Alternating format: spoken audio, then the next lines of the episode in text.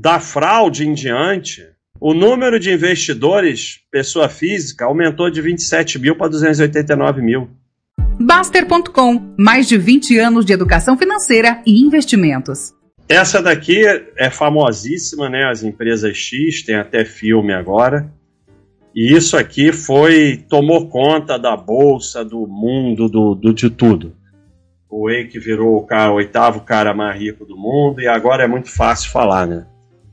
Mas veja bem, na época do esterismo eram todas IPO recentes. Então já começa por aí. Não era tem também videozinho meu é, da época. Não era para entrar em nenhuma.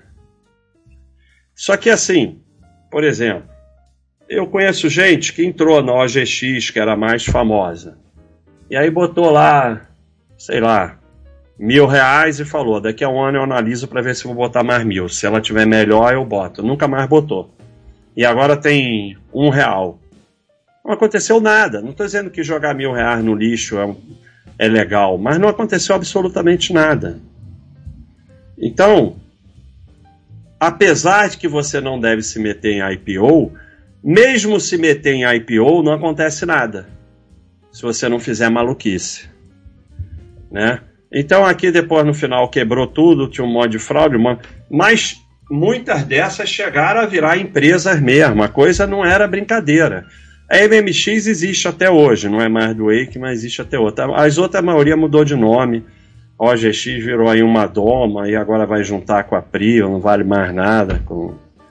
Mas isso aqui tomou conta da bolsa. Virou a maior liquidez da bolsa, mas estão três, oito empresas ou nove, sei lá. Só se falava nisso e tal, não sei o que e tal. E o vídeo fala exatamente sobre isso que o problema não foi investir nelas, porque agora é muito fácil falar. Mas na época ninguém sabia que ia quebrar, era um sucesso absoluto.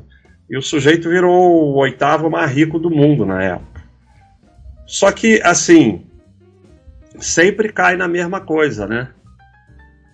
Como você acha que vai ficar rico com uma ação, com ação, com investimento e tal, você negligencia a análise de risco, negligencia a diversificação e leva ferro.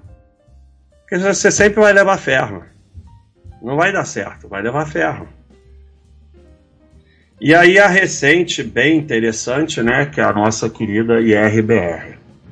Né, a cronologia, ninguém deveria ter entrado, porque o IPO foi em 2016, mas é, é, tá meio pequeno aqui, mas virou a melhor empresa do mundo. Bem interessante, para mim está se mostrando a melhor empresa da bolsa. Essa frase ficou famosa lá no site. É...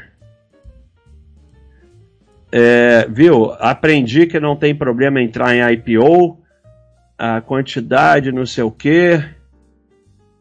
Outra categoria, ah, o cara já falou outra, outro patamar, mas na verdade ele falou outra categoria outra impressora de dinheiro, gestão muito eficiente, não sei o quê. Isso é tudo mensagem tirada do mural da Baixa.com. Esse, esse insight está lá na página da IRBR, é só ir lá e ver. Então, é, subiu, subiu, subiu, subiu. E aí teve uma, uma fraudezinha vagabunda de 60 milhões de amadores, né? Porque, pô, 60 milhões, isso é coisa de amador, né? que agora veio a de 20, que virou 40. E aí depois você só vê gente revoltada, mas é pior do que isso. Aí quando depois que desabou, depois da fraude, lançaram uma subscrição, foi lá todo mundo e comprou a subscrição. Então é, é, é complicado. Só que aí vem o pior. Então tá aqui, melhor empresa do mundo, fraude, desabou, todo mundo comprou, passeata.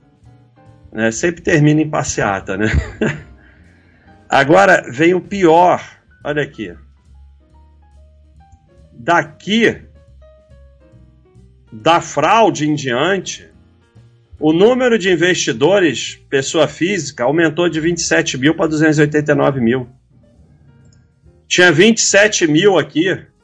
Aqui, aqui em 2019, tinha 27 mil. Em 2020, lá no fundo, tinha 289 mil. Multiplicou por 11. Então, sai esses 27 mil, tá bom, paciência.